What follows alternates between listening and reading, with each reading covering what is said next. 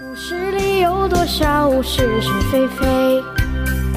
故事里有多少非非是是？《侍卫官杂记》，作者宋乔，由事了播讲。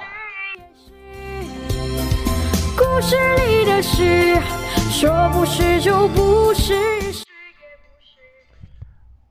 我们是今天早上离开台北的，中午就回到了南京。先生一回到官邸，立刻派人找负责筹备国民大会的冯兰友。冯兰友是叫叫洪兰友啊，不到半个钟头，满头大汗的他就来了。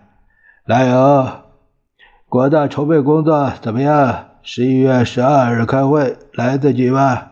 报告主席，一切都已经准备就绪，十二号开会绝对没有问题。红蓝友有那个扬州的口音很重。好极了，呃，蓝友这次辛苦了。没什么，不过来友能力有限，恐怕不能面面都照顾到。这经费方面，呃，不必多加顾虑。是主席，召开国大是我们实行民主宪政的一件大事，绝对不可以草率行事。我心里暗想，这家伙这下可肥了，有了先生的嘱咐，可以假公济私，捞他一把了。没别的事，还是把你的去吧。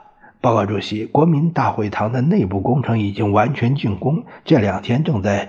装置电气表表决器，如果主席日内有空闲的话，呃，要不要去看看？好，呃，好好，呃，我有时间就通知你。红蓝友刚刚辞出，陈诚兴冲冲的赶来了。师兄，我们全面进攻的计划是不是已经拟定好了？已经拟定好了，呃，现在就等主席的审核和批准。他从公文包里拿出一份厚厚的文件，双手捧着送到先生面前。先生接过来，随手打开翻阅。陈诚站在旁边等候着，压抑不住他的得意的神情。